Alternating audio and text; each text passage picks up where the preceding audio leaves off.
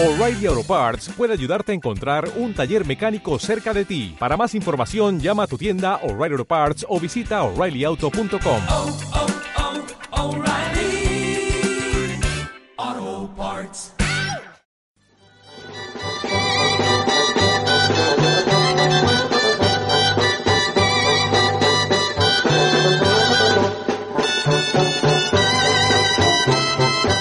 Les invitamos a escuchar a continuación Navarra con Miguel Ángel Irigaray.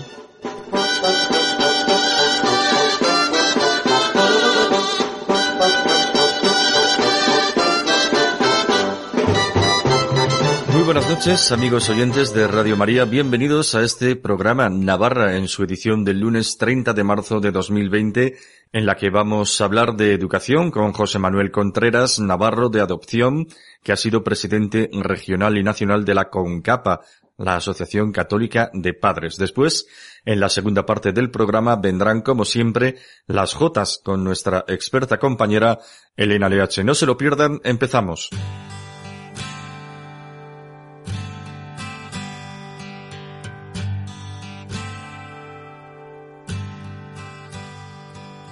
Gracias, Padre, hoy te vengo a dar. He venido hasta tus pies solo para agradecer, solo para darte gracias, pues no encuentro otras palabras en mi ser. Gracias, Padre. Sé que te he hecho llorar. Al ser un mal agradecido, al no haberte obedecido. Y aún así tu amor me has dado. José Manuel Contreras es un navarro de adopción que ha sido presidente nacional y regional de la CONCAPA y que, aunque ha desarrollado su vida profesional como militar ahora en la reserva, ha dedicado mucho tiempo de su vida a la educación, tanto como padre de familia comprometido como en las tareas de responsabilidad que hemos señalado en la mencionada Asociación de Padres Católicos. Conoce muy bien, por lo tanto, y porque le ha tocado vivirlo, todo lo relacionado con la problemática, luces y sombras del entorno educativo y para hablar de ello le hemos traído esta noche con nosotros José Manuel, muy buenas noches. Hola Miguel Ángel, buenas noches. Encantado de estar en tu programa y muchísimas gracias por invitarme. Gracias, Padre, por los pequeños y bellos detalles, He dicho bien, Navarro de adopción, vecino hace muchos años de Pamplona, porque tú naciste en Ciudad Real, en la Mancha del Quijote. Pues sí, has dicho bien. Yo soy de Ciudad Real, mi mujer también es de Ciudad Real. Nuestros hijos, sin embargo, nacieron aquí en Pamplona. Como bien has dicho en la presentación, yo soy militar de profesión y cuando salí de la academia, pues vine aquí destinado y luego he tenido la dicha de, de no tener que, que, cambiar de destino. Eh, me he movido en las unidades de aquí de, de Pamplona. He tenido las maletas preparadas en más de una ocasión, pero he tenido la dicha de, de quedarme en, en, esta ciudad y bueno, somos, somos navarros de adopción, pero yo me considero sobre todo español. Te hemos traído aquí para hablar de educación por tu gran experiencia en este ámbito. Para ti, ¿qué es educar? Bueno, pues realmente educar es esto que, han hecho los padres a lo largo de toda la historia sin proponérselo siquiera. Es transmitir a los hijos pues una serie de, de valores, de principios que les hagan capaces de, de, sustentar su vida y al mismo tiempo que sean capaces ellos mismos de, de sacar lo mejor que cada ser humano lleva en su interior, ¿no? Es algo muy sencillo y a la vez muy complicado porque luego no todos, no todos los educadores tienen las mismas facilidades para, para ejercer esta, esta acción educadora sobre los hijos o sobre cualquier otra persona que esté en nuestro, digamos, eh, círculo de relación, ¿no? Puede ser profesor, puede ser catequista, eh, o simplemente monitor en un grupo de scout o en un, en un equipo de, de deporte, de fútbol o de lo que o de lo que corresponda. ¿no? Supongo que encuentras diferencias entre lo que es instruir y lo que es educar. ¿Cuáles serían esas diferencias? Pues hay una diferencia sustancial, a mi modo de ver, entre lo que es instruir y lo que supone educar. Instruir es pues transmitir conocimientos, formar habilidades. A una persona se le instruye para conducir un vehículo, se le instruye para gestionar una cuenta corriente en el banco, se la instruye para, para que conozca mm, la lengua con la que, con la que tiene que comunicarse, a, escribir, la ortografía, todo eso es instruir. Educar es algo mucho más, eh, mucho más complejo si cabe, ¿no? Porque educar supone configurar en el educando pues una, una jerarquía de valores una visión de la vida, una forma de, afrontar las, vicisitudes cotidianas con las que todos nos encontramos, algunas favorables y algunas desfavorables. De manera que mm, no es baladí el, plantearnos la educación de nuestros hijos y conocer eh, perfectamente pues cuáles son los riesgos que se corren, tanto si no educamos como si educamos de una manera inadecuada, contraria a lo que nosotros mismos como educadores vivimos con nuestros propios principios. Porque una cosa fundamental en el educador es la coherencia.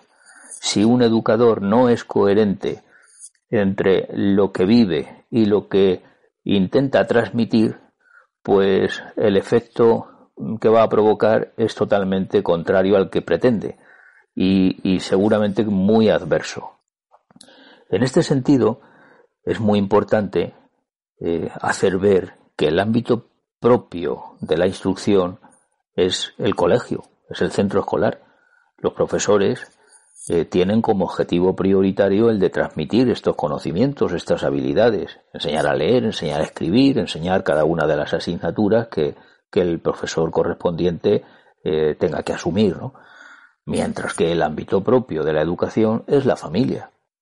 Porque la familia es en donde el, educando va adquiriendo esos valores, fundamentalmente por lo que ve reflejado en sus padres. Poco a poco irá eh, entrando en contacto con la sociedad y los amigos también tendrán una incidencia educativa, educativa. Pero los padres son siempre el referente fundamental cuando hablamos de educación.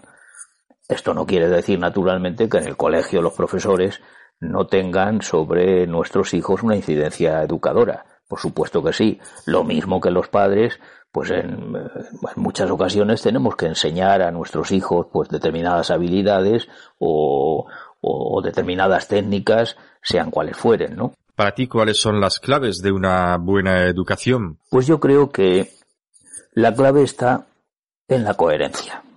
Si tuviera que decir, eh, si tuviera que dar una característica, sería la de la coherencia. El educador tiene que ser coherente. Porque, sin lugar a dudas, los padres quieren que los hijos se comporten de la mejor manera posible, que no tengan nunca ningún problema, que sean felices. Pero para llegar a eso, se han tenido que fijar en algún sitio, en alguien. Y precisamente es en los padres en donde tienen esa referencia inmediata. De manera que si los padres predican una cosa, quieren una cosa para sus hijos, pero viven de una manera muy distinta a cómo predican, pues esa incoherencia les va a reportar bastantes problemas, bastantes desajustes. Entonces, en este sentido, si tenemos que ser coherentes, pues lo fundamental va a ser que no abandonemos nuestra propia educación. Y en tu caso, que eres un católico convencido y comprometido durante mucho tiempo en una asociación católica de padres como la CONCAPA, se añade el hecho de educar en católico. ¿Qué añade este matiz, el matiz de católico, a una educación general y cuáles te parece que pueden ser unas buenas claves para educar en católico? Pues yo sinceramente pienso que tener fe facilita mucho las cosas, en general en la vida, pero particularmente a la hora de educar, ¿no? Eh, bueno, la orientación con la que tú eh, afrontas la educación de tus hijos eh, cambia, iba a decir radicalmente, ¿no? Porque tener presente a, Dios en, la vida familiar, eh, a la hora de, transmitir valores a tus hijos, pues, pues es algo que, les va a dar unas fortalezas que seguramente les van a venir muy bien a lo largo de la vida, ¿no? Ahora, es muy importante eh, mantener la coherencia. Si tú te anuncias como católico y luego no practicas, no te acercas a los sacramentos, no te ven tus hijos rezar, eh, no se habla de Dios en casa, pues muy probablemente eh, ese catolicismo que tú dices practicar pues se, va a volver contra ti a la hora de educar a tus hijos, ¿no? Y tus hijos muy probablemente pues no, no respiren esa religiosidad que, como he dicho antes, pues probablemente le va a venir muy bien a lo largo de la vida. Bueno, y desde tu perspectiva personal y desde tu experiencia, ¿cómo está actualmente la educación en España? Por un lado, da la impresión de que muchos padres han dejado de educar a sus hijos y olvidado que educar exige esfuerzo y por otra parte, da también la impresión de que la educación es utilizada hoy y siempre en función de intereses ideológicos o partidistas sin que lleguemos nunca a ese gran pacto de Estado que se necesitaría para darle estabilidad y no cambiar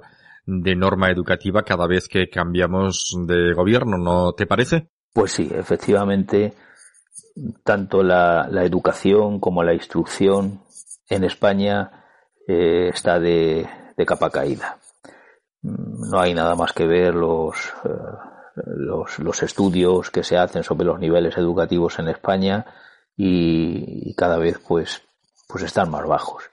El nivel de fracaso escolar, que no es otro que el, que el de alumnos que, que dejan de, de, cursar la ESO eh, o el bachillerato, incluso en el mejor de los casos, pues es cada vez más alto, ¿no? Pero es que cuando los alumnos que consiguen superar los, los niveles llegan a la universidad o se incorporan al mundo laboral ya de, jóvenes adultos, pues bueno, te encuentras con, con verdaderas deficiencias, ¿no? Eh, si hablamos de la educación, pues, pues tres cuartos de lo mismo, ¿no? Eh, los padres cada vez lo tienen más difícil, ellos mismos no están preparados para ejercer como educadores, les falta tiempo. Yo creo que se podrían hacer muchas más cosas para mejorar la calidad educativa que en las propias familias se tiene que ejercer, ¿no? Es una responsabilidad eh, ineludible de los padres. Pero como muy bien tú apuntabas, pues hay intereses, hay intereses ideológicos que pretenden que eh, en los centros escolares se ejerza esa educación a la que no están llamados a hacer, que no es otra cosa que eh, pues trasladar ideología a los alumnos. Claro, la, la educación es un instrumento eh, importantísimo para configurar la, la forma de pensar de, de, los alumnos, ¿no? De manera que si yo hago eh, alumnos afines a mi forma de pensar, pues el día de mañana será gente que me votará. ¿Cuáles te parece que son actualmente las principales luces y sombras que tiene la educación? Pues mira, Miguel Ángel, la educación en nuestro país está muy manipulada. Para empezar, eh, está descentralizada. Cada comunidad autónoma eh, tiene asumidas las responsabilidades educativas. Y, cada comunidad autónoma con su gobierno de turno pues intenta hacer de su capa un sallo y, transmitir los conocimientos que les parece oportuno. No digamos si hablamos de, de cuestiones de tipo histórico, ¿no? O incluso idiomas, ¿no? En fin, es sobradamente conocido por todos y, no, merece la pena abundar en ello porque se nos va a ir el tiempo. Eh, pues otra cosa que, me parece de, gravísima es que cada vez los padres tienen menos libertad para ejercer la educación, la responsabilidad educadora de sus hijos, ¿no? Eh, desde luego la elección de colegio, pues, pues es nula prácticamente, ¿no? porque hay una normativa tan, tan cerrada que, que no es posible elegir centro educativo. tampoco me parece que sea lo más determinante porque los centros educativos están bastante, son bastante homogéneos en realidad, ¿no? Eh, en el centro eh, público más apartado o peor considerado, pues puede haber un profesor que ejerza una, una buena educación y en los colegios concertados de ideario católico, pues probablemente te encuentres con, te puedas encontrar con un profesor que bueno, que ni siquiera practica la religión, ¿no? Y de alguna manera, pues él también está transmitiendo a tus, a sus alumnos, pues unos valores, ¿no? Conozco casos, ¿eh? ¿Y te parece que tienen remedio esos males? Pues eh, podrían tener remedio, pero yo no le veo remedio a corto plazo, la verdad. Eh, prácticamente todas las leyes educativas que han entrado en vigor en España son de, del Partido Socialista, de gobiernos socialistas. Eh, cuando el Partido Popular ha conseguido sacar alguna ley adelante, se la han echado abajo a la siguiente legislatura, cosa que nunca ha hecho el Partido Popular con la legislación del Partido Socialista. Y, y, bueno, el rumbo que tiene ahora mismo la educación en nuestro país, pues está muy definido, ¿no? Eh, no creo que a corto plazo pueda cambiar esto. Estamos hablando de temas educativos con José Manuel Contreras, vecino de Pamplona, que ha sido presidente nacional y regional en Navarra de la Confederación Católica de Padres con capa. Hacemos una breve pausa musical y enseguida retomamos esta conversación.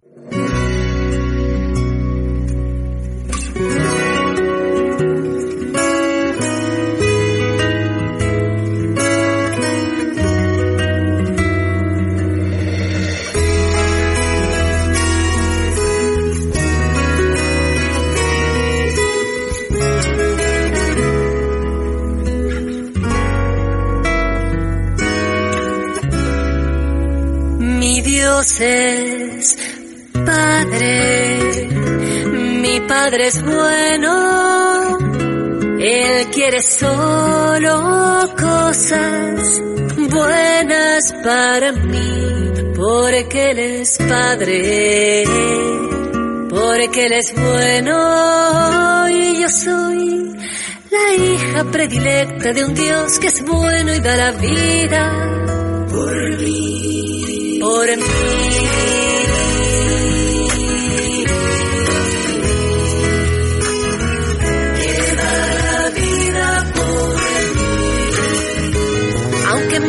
los días, aunque caiga la noche, aunque toda la vida me esconda tu bondad, aunque no te conozca, aunque sangre la herida, mi alma grita, vuelve al Padre, confía en su bondad.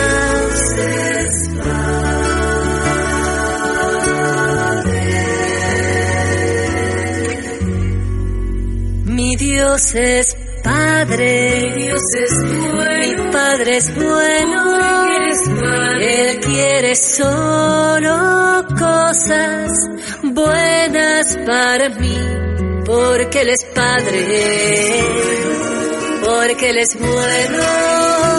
Yo soy la hija predilecta de un Dios que es bueno y da la vida por mí,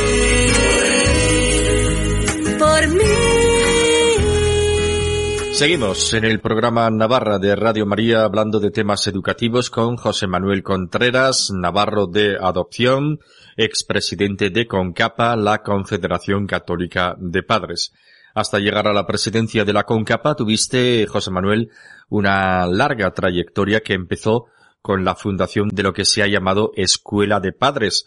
Creo que en el colegio de tus hijos. Cuéntanos qué es eso de la Escuela de Padres, cuál fue su origen qué pretendía y cuáles fueron los frutos de esa iniciativa. Bueno, pues una escuela de padres no es más que una actividad que pretende ofrecer formación a los padres, fundamentalmente orientada a esa cualidad de educadores a la que están llamados. La orientación que nosotros siempre quisimos dar fue la de depurar quizá malos hábitos de comportamiento en los propios padres. Nos parecía que esta es la mejor manera de educar a los hijos, la de mejorar nuestros propios modos de actuar. Yo creo que el centro escolar es el mejor ámbito para organizar una actividad como esta, pero puede también plantearse en otros contextos, por ejemplo en una parroquia. En todo caso, no todo lo que se anuncia como escuela de padres es propiamente una escuela de padres. Las conferencias periódicas que muchas veces se organizan están muy bien, pero no pueden ser catalogadas, a mi juicio, como escuelas de padres, aunque a veces se anuncien como tal. La verdad es que los comienzos fueron bastante satisfactorios, porque conseguimos que se inscribieran prácticamente el 80% de los padres y madres del colegio, porque también venían padres, aunque parezca mentira. La directora del Colegio Santo Ángel, ahora desaparecido, se fijó en Mercedes y en mí para poner en marcha la actividad y, bueno, aunque no nos lo esperábamos, pues asumimos el reto. Con el tiempo se fue desinflando la actividad hasta tener una asistencia más normalizada, digamos. Pero la verdad es que fue muy gratificante e instructivo. Luego llegaste a la presidenta de la Federación Navarra de la CONCAPA. ¿Cómo fue el proceso hasta llegar ahí? ¿Y qué experiencia tuviste? Bueno, pues la verdad es que ha pasado ya mucho tiempo de aquello. Yo entré en contacto con la federación precisamente porque necesitaba ponentes para la escuela de padres y entonces me, enteré que existía la federación y que podía proveerme de, ponentes, que ellos tenían un listado de ponentes, ¿no? Y bueno, con el paso del tiempo, pues conocí a las personas, convocaron elecciones y bueno, me presenté. Y una vez que estaba en la Junta, pues el presidente que, que estaba en ese momento tenía que dejarlo y, y se fijaron en mí para elegirme como presidente. Así fue sin más. Y de la Federación Navarra llegaste a la presidencia nacional de la CONCAPA, tengo entendido que por un cúmulo de casualidades que vistas desde la fe podríamos llamar providencia, ¿no es así? Pues la verdad es que yo jamás hubiera pensado en llegar a la presidencia nacional de la CONCAPA. Hubo un proceso electoral bastante traumático, incluso a veces violento, en el que se enfrentaron el que entonces era presidente, Agustín Dosil, y su secretario general, José Albiol. Las elecciones las ganó Agustín, pero José Albiol impugnó la votación ante la conferencia episcopal. Hubo que iniciar de nuevo el proceso electoral, pero José Albiol pues murió trágicamente en un accidente de tráfico. Perdió también la vida su hija, me parece que tenía 14 años. En fin, entonces fue cuando yo aposté por otra persona que, con la que guardo muy buena amistad, Ricardo Moreno, de Calatayú. Se trataba de un candidato de consenso. Ricardo aceptó eh, en un primer momento, pero finalmente renunció. Entonces fue cuando hubo personas en la Confederación que empezaron a fijarse en mí como posible candidato me tuve que enfrentar a otra persona en, las, en, el proceso electoral, que era precisamente del equipo de José Albiol. Estuvo la votación muy reñida, hubo que repetirla en dos ocasiones, pero finalmente me eligieron a mí. ¿Qué vicisitudes y retos tuviste al frente de la presidencia de la CONCAPA? ¿Cómo se resolvieron? ¿Quedaste contento de tu trayectoria allí o te pena haber dejado alguna actuación pendiente que no pudiste llevar a cabo? Uf, pues es una pregunta muy, muy larga de contestar, Miguel Ángel. Vamos a ver, yo me encontré eh, una, una organización en quiebra. Estábamos eh, sin un duro. Eh, vamos, no solamente sin un duro, sino que estábamos endeudados porque, porque sobrevivíamos a base de créditos, ¿no? Eh, conseguimos en mis tres largos años de presidencia de Concapa, con mucha austeridad, conseguimos sacar adelante la, economía de la organización. Eh, me encontré a una organización enfrentada, dividida, separada, porque el proceso electoral había supuesto ese enfrentamiento dentro de la organización. Y bueno, yo estoy satisfecho porque creo que que bueno, uní a toda la organización. Me costó trabajo, me costó viajar mucho eh, muchas conversaciones, pero yo creo que finalmente eh, la organización quedó eh, bastante enfilada en, en una única dirección. Hombre, hay cosas que se quedaron en el tintero y desde luego el desgaste fue muy grande, porque yo viajaba muchísimo, me pasaba prácticamente la mitad de la semana, si no más, fuera de, de Pamplona. Eh, no solamente recorriéndome España, pues a veces también porque la Confederación eh, pertenecía a otras organizaciones de ámbito internacional, ¿no? Entonces, pues había que viajar a lo mejor a Bruselas para eh, para la Organización Europea de Padres o hicimos también algún viaje a Sudamérica eh, para la Unión Iberoamericana de Padres de Familia. En fin, el desgaste fue muy grande. Eh, finalmente, bueno, pues me embarqué en, un, en una modificación de estatutos porque había un, un problema que yo creo que, que seguirá seguramente manteniéndose eh, en cuanto a la catolicidad, la confesionalidad de la organización, que sería muy, muy arduo y muy extenso de explicar aquí. Eso me quedó pendiente de hacer eh, y además fue lo que me llevó a mí a presentar la renuncia prácticamente, ¿no? Porque supuso eh, alguna zancadilla por parte de algún colaborador más allegado mío y yo no tenía ninguna pretensión particular, personal de, de seguir en la organización, no había ningún motivo, digamos, personal, ¿no? Así que terminé dejándolo, terminé dejando la presidencia de la CONCAPA. Dejaste la presidencia de la CONCAPA, pero no has dejado los temas educativos, que no sé si se han convertido para ti en una vocación que desarrollas en muy diversos ámbitos. ¿A qué te dedicas ahora? Sigo cultivando mi formación, cursando distintas asignaturas en el Instituto Superior de Ciencias Religiosas. Luego también habitualmente nos reunimos un grupo de amigos alrededor de Santiago Arellano, que tus oyentes conocerán muy bien. Efectivamente, Santiago Arellano, codirector del programa Ojos para ver qué se hace desde Pamplona. Yo mantengo con el contenido que me proporciona otro gran amigo, Andrés Jiménez, una página web de este grupo bajo el dominio equipoagora.es. Bueno, mm, también publico mis artículos en mi propia página web, josemanuelcontreras.es. Recientemente he inaugurado un canal de audio y vídeo en el que he puesto bastante ilusión. Y lo que quizá es más gratificante para mí, me dedico a dar catequesis a chicos y chicas de primero de bachiller. A veces es duro, lo reconozco porque corren malos tiempos para catequizar, pero es una manera de aportar mi pequeño granito de arena a la causa de la educación, en este caso católica. Y cuando tienes un grupo de los buenos, esos que son más participativos, de los que se interesan de verdad por, por la catequesis, pues bueno, es una gozada, la verdad. ¿Hay mucha diferencia entre las asociaciones de padres católicos y las que no se denominan católicas? ¿Son planteamientos o ideologías distintas o también comparten cosas en común? Bueno, indudablemente eh, todas las asociaciones de padres tienen tienen cosas que en común, tienen tienen tienen reivindicaciones que eh, que las unen de alguna manera, ¿no? Aquí en Navarra tenemos tres, está Erricoa, que es la que pertenece a la CEAPA, eh, y Sorchen, que es la Federación de, de, los Padres de las Icastolas.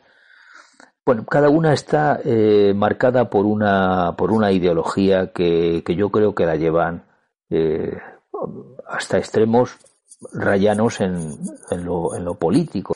Yo creo que la CONCAPA eh, de alguna manera se salva de todo esto.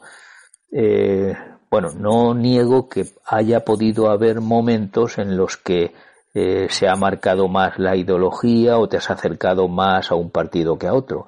Pero es que los partidos que no son afines a la CONCAPA le tienen una, un resabio eh, al, que, al que no se resisten.